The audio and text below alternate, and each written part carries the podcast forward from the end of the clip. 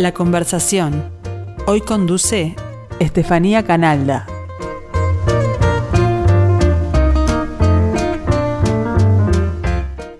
Hola, buen mediodía, bienvenidos a la conversación, como todos los lunes dedicada a escritores.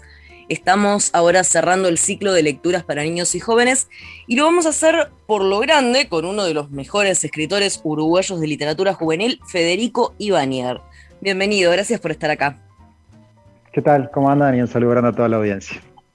Federico Ibanier es escritor, guionista, docente de inglés y sociólogo. Como sociólogo nunca trabajó, de las solas cosas trabaja. Ha publicado una veintena de novelas, entre ellas la trilogía de Martina Valiente, Lo que aprendí acerca de novias y fútbol, Música de vampiros, Papá no es punk, Las ventanas invisibles, Tatuajes rojos y Nunca digas tu nombre. Recibió en varias ocasiones el premio Bartolomé Hidalgo de la Cámara Uruguaya del Libro y el Premio Nacional de Literatura del Ministerio de Educación y Cultura.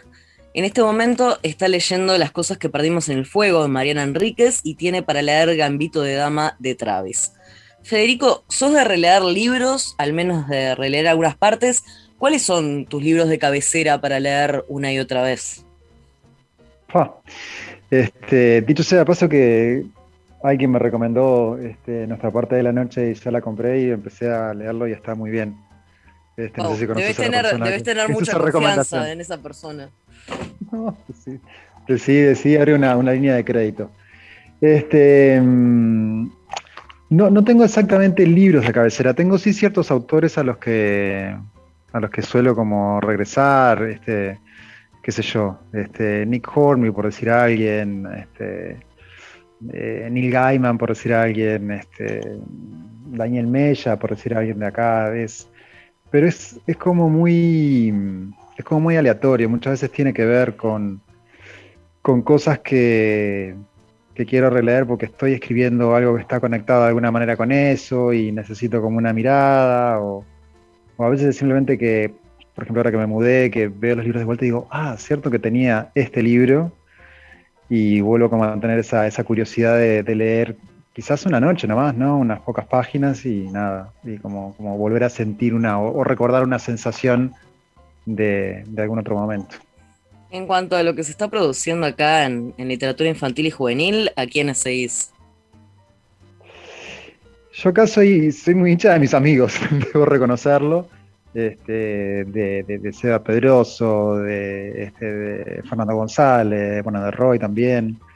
Eh, Martín Otegui fue alguien que, empecé ahora como a, leer alguna cosa, en realidad sé que ahora sacaron un libro nuevo con él y bueno, estaba con ganas en algún momento de agarrarlo. Este, soy muy caótico en mis lecturas y no, este, y no soy como de de seguir como un itinerario de algo. Más que nada siento que tengo como una gran, este, como, digamos, como, como que si mi cultura literaria fuera una especie de gran queso colonia que está lleno de agujeros por todos lados y que, y que, y, que lo vivo con un poco de peso y, con un poco de tranquilidad, ¿no? Como una mezcla ahí, porque este, bueno, porque nunca me, me formé como, como, dentro de la literatura y, y, este nada, y trato como de ponerme un poco al día en la medida que puedo pero no siempre con la mejor guía, no más, a veces es más un impulso que otra cosa.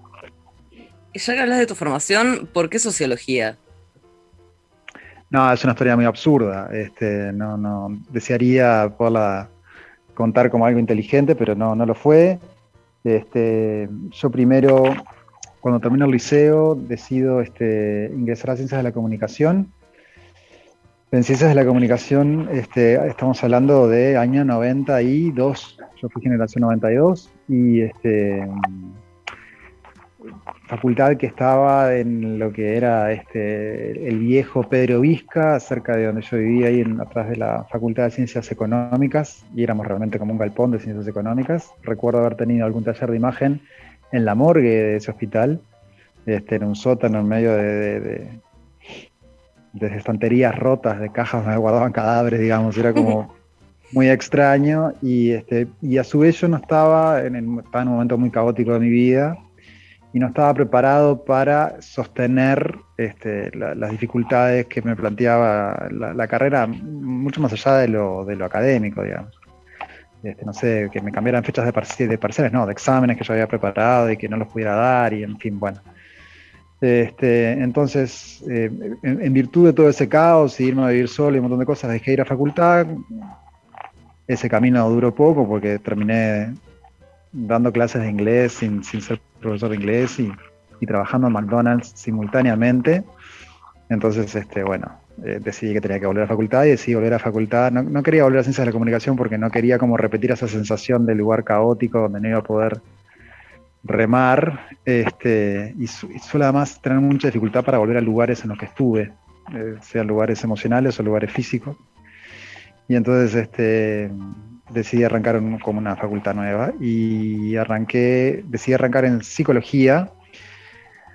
Yo en ese momento trabajaba en McDonald's de 10 a 6 de la madrugada, por lo tanto hacía tenía que dormir de día, era, era muy caótica mi vida. Y entonces, este, cuando tengo que ir a buscar el pase al Bausá, el pase era ponerle, no sé, a las 9 de la mañana y me terminé yendo como a las 3, 4 de la tarde, una cosa como bien absurda, ¿no? Eso de tener que ir a buscar el pase siempre me, me costó mucho entender la lógica. Y mm, de la rabia que me dio pedí dos pases, ¿no? Pedí este, uno para psicología y como no se me ocurría otro, pedí uno para, para sociología.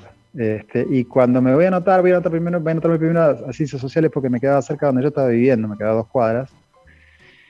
Y bueno, este, estaba como ordenada, parecía como una facultad, este, había muchas chicas también y bueno, me, terminé quedando ahí. Igual, si bien nunca después ejercí como sociólogo, sí conocí ahí sobre todo este, una novia, este, que, bueno, que fue como bastante central para que me empujara a, a, seguir escribiendo y a tratar de seguir buscando la vuelta de eso y bueno, este, como que siempre a la larga todo encuentra su camino, pero bueno, este, fue una historia así, como bien absurda, y por eso nunca en mi vida trabajé como sociólogo.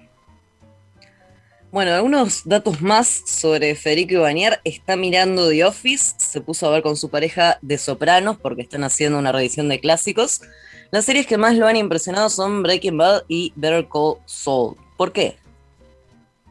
porque tienen este, me parece imponente, el, son los mismos guionistas, ¿no? Este, y me parece imponente el manejo que tienen de la historia. Este, el, la visión de los personajes, la manera de irlos haciendo girar todo el tiempo, de, de deconstruirlos y reconstruirlos y jugar con tus expectativas y manejar la, la línea temporal de la historia y este y colocar este, como puntos de tensión increíbles. Este, Suelo, suelo envidiar talentos, y bueno, el talento que tienen estos dos señores, este, que yo nombré no me viene a la cabeza, pero que los tengo claros.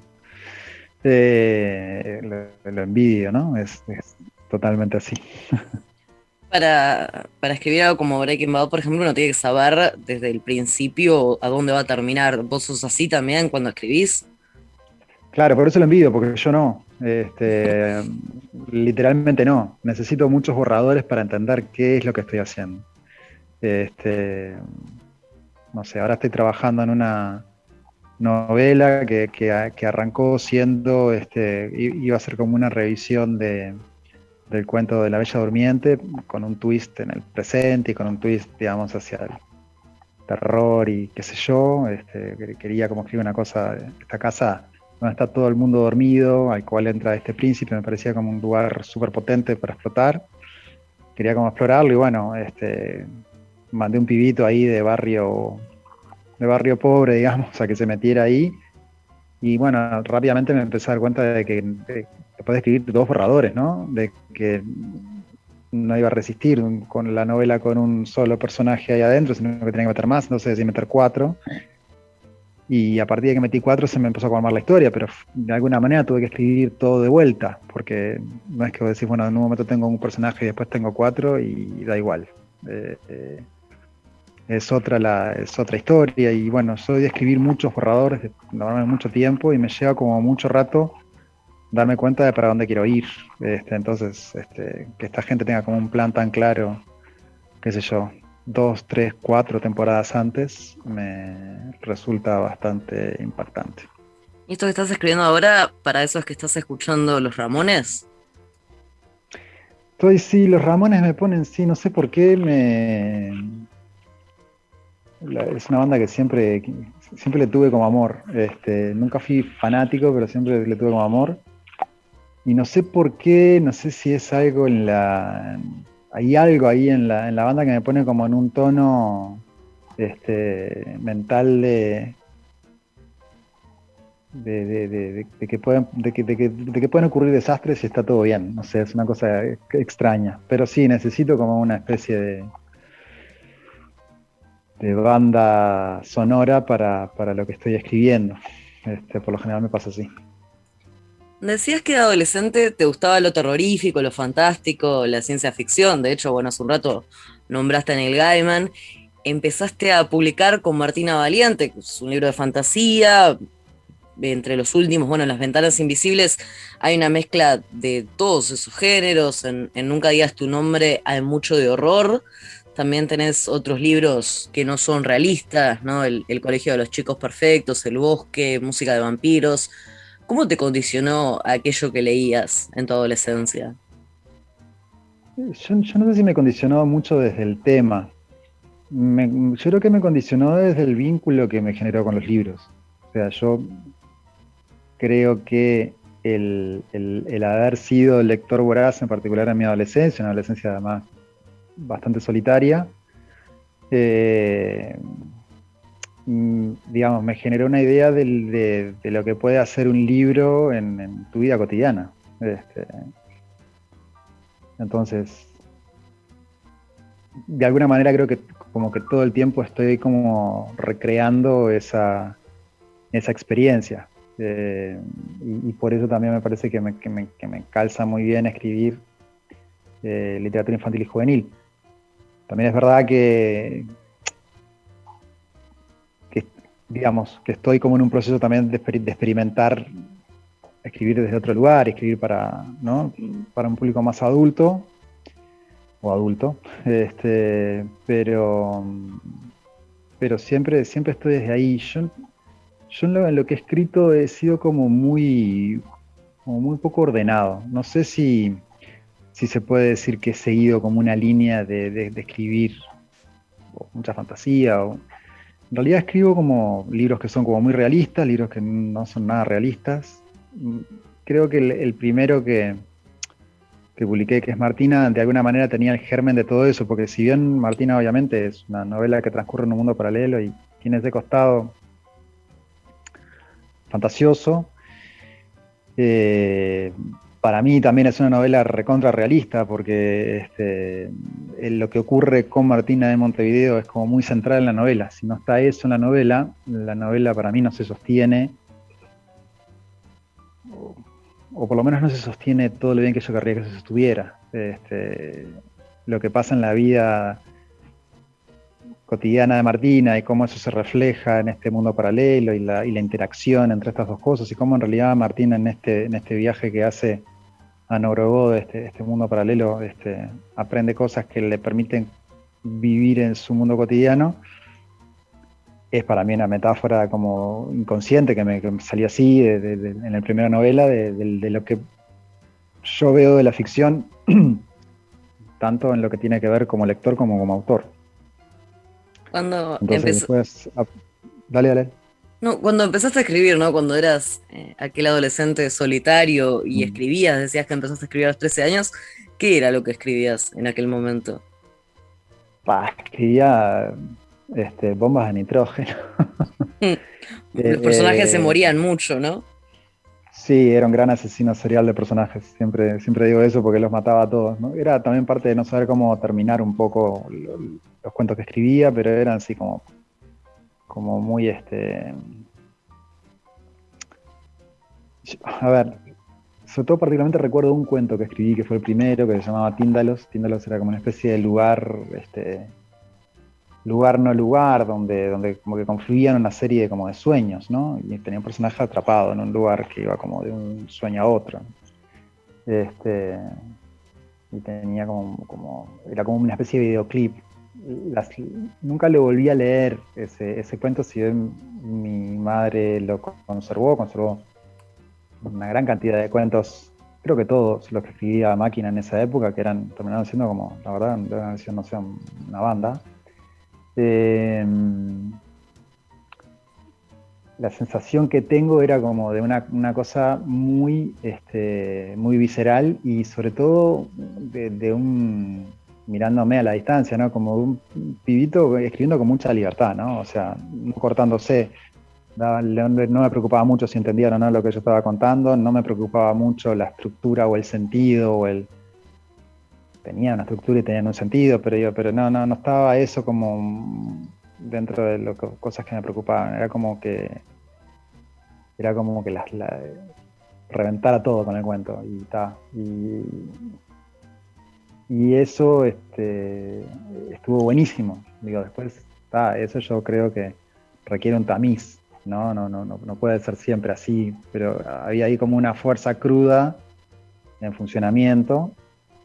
Este, y eh, eh, creo que, es esencial para, todo y creo que, que, de alguna manera ahí empezó como, como un fueguito, digamos, que se, que se mantiene hasta ahora. ¿no? Que obviamente hay que conducirlo.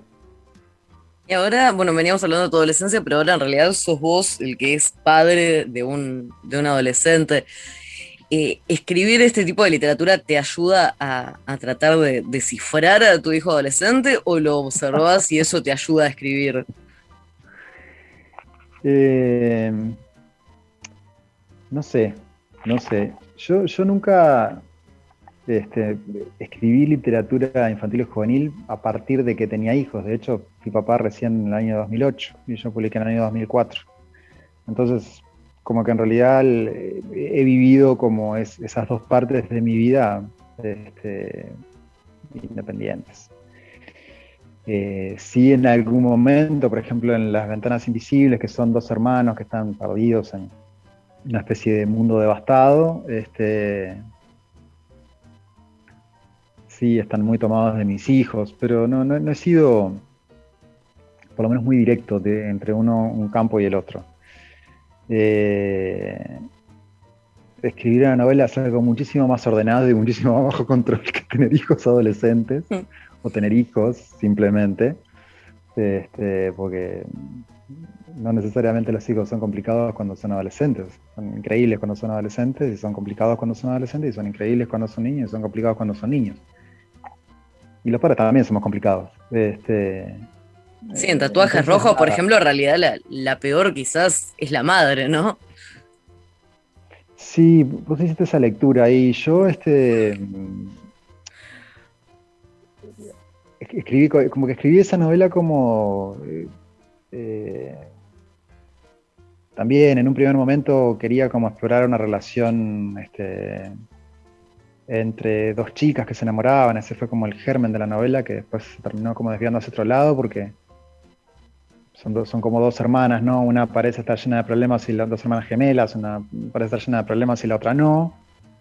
Este, pero la percepción eh, de eso es lo central, no tanto lo que pasa con ella, sino la percepción de lo que pasa. Este, y entonces, en realidad yo empecé a contar la historia de esta, de esta hermana que tenía una, una relación con otra chica y bueno, y se me coló la historia de la otra hermana, ¿no? La que era percibida como que estaba todo bien, cuando en realidad no lo estaba. Entonces la novela es mucho sobre las percepciones, más que me mm. parece sobre, sobre los...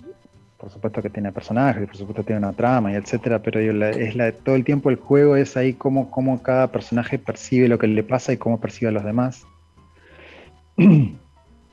Y este, bueno, es como, es como una novela eh, extraña de escribir, la, escribí también en un momento extraño de mi vida. Este, y, está, y, está ahí como, es como, es como creo que una rareza dentro, dentro de lo que hago, hasta, hasta estilísticamente es como una rareza, pero también que fue, una, fue como una, una delicia de escribir. A mí en esa novela los, no, no, creo que ningún personaje sea terrible. Eh, eso es lo que me pasa. Creo que todos los personajes ahí, de alguna manera, están tratando de hacerlo mejor, están actuando en,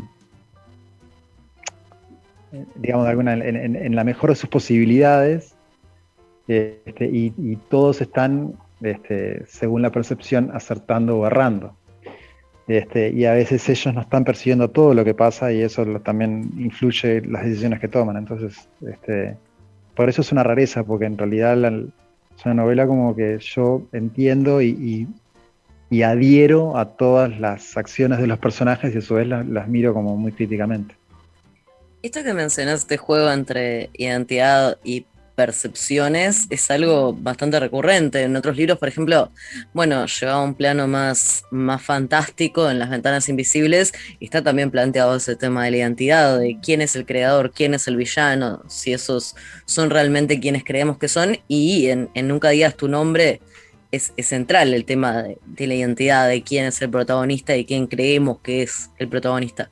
Ese es como el tema central de tu literatura, el tema de la identidad, del cómo somos y cómo nos ven. Creo que sí, creo que si tuviera que mirar después de bastantes libros escritos, este, creo que sí, creo que a la larga yo siempre quiero o me pregunto mucho acerca de quiénes son los personajes y por qué son quienes son.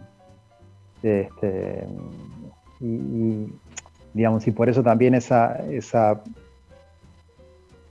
esa búsqueda, digamos, o, esa búsqueda también calza muy bien con la LIG sobre todo si agarras personajes que andan en sus, qué sé yo, 11 a 16 años, por decirlo de una, manera así un poco como ridícula poniéndole números, pero bueno, están como en un momento clave de la construcción de su identidad. Y bueno, eh, para mí la, ficción que a mí más me atrae es una ficción que, discute acerca de, cómo los personajes construyen su identidad y cómo deciden ser quienes son obviamente eso es una cosa de toda la vida, no, no es este, exclusiva de ciertas edades. Yo tengo la edad que tengo, tengo 48 años y sigo pensando acerca de quién soy y, en quién me quiero transformar.